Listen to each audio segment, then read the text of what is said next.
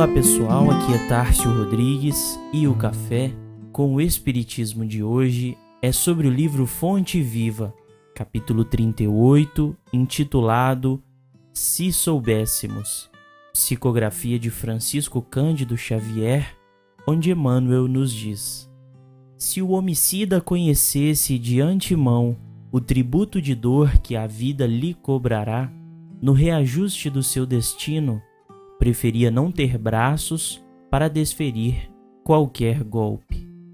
Se o caluniador pudesse eliminar a crosta de sombra que lhe enlouquece a visão, observando o sofrimento que o espera no acerto de contas com a verdade, paralisaria as cordas vocais ou imobilizaria a pena a fim de não confiar-se à acusação descabida.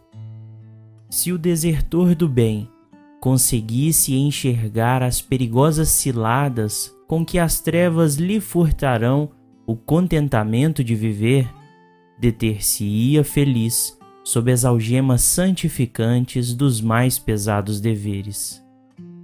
Se o ingrato percebesse o fel de amargura que lhe invadirá mais tarde o coração, não perpetraria o delito da indiferença.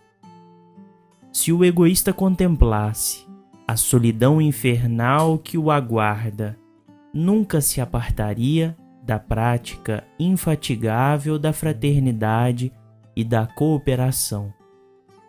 Se o glutão enxergasse os desequilíbrios para os quais encaminha o próprio corpo, apressando a marcha para a morte, renderia culto invariável à frugalidade e a harmonia.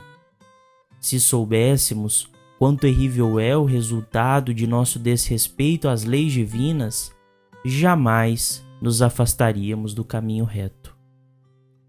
Nesta mensagem temos a reflexão dos momentos culminantes do Calvário, registrado no Evangelho de Lucas, capítulo 23, versículo 24, quando Jesus diz: Pai, perdoa-lhes porque não sabem o que fazem.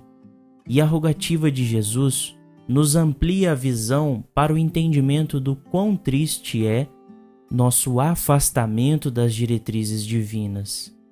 Quando erramos nas atitudes criminosas ou desertamos do labor intensivo na causa do bem, incorremos em desastrosas consequências que as leis divinas e naturais nos devolverão segundo a justiça divina, em sua dinâmica de justas compensações. Mas se temos tido notícias acerca da lei de causa e efeito, que segundo Kardec os próprios espíritos é o axioma, o princípio básico da nossa ciência, não existir efeito sem causa, por que ainda persistimos nas transgressões mais simples do dever?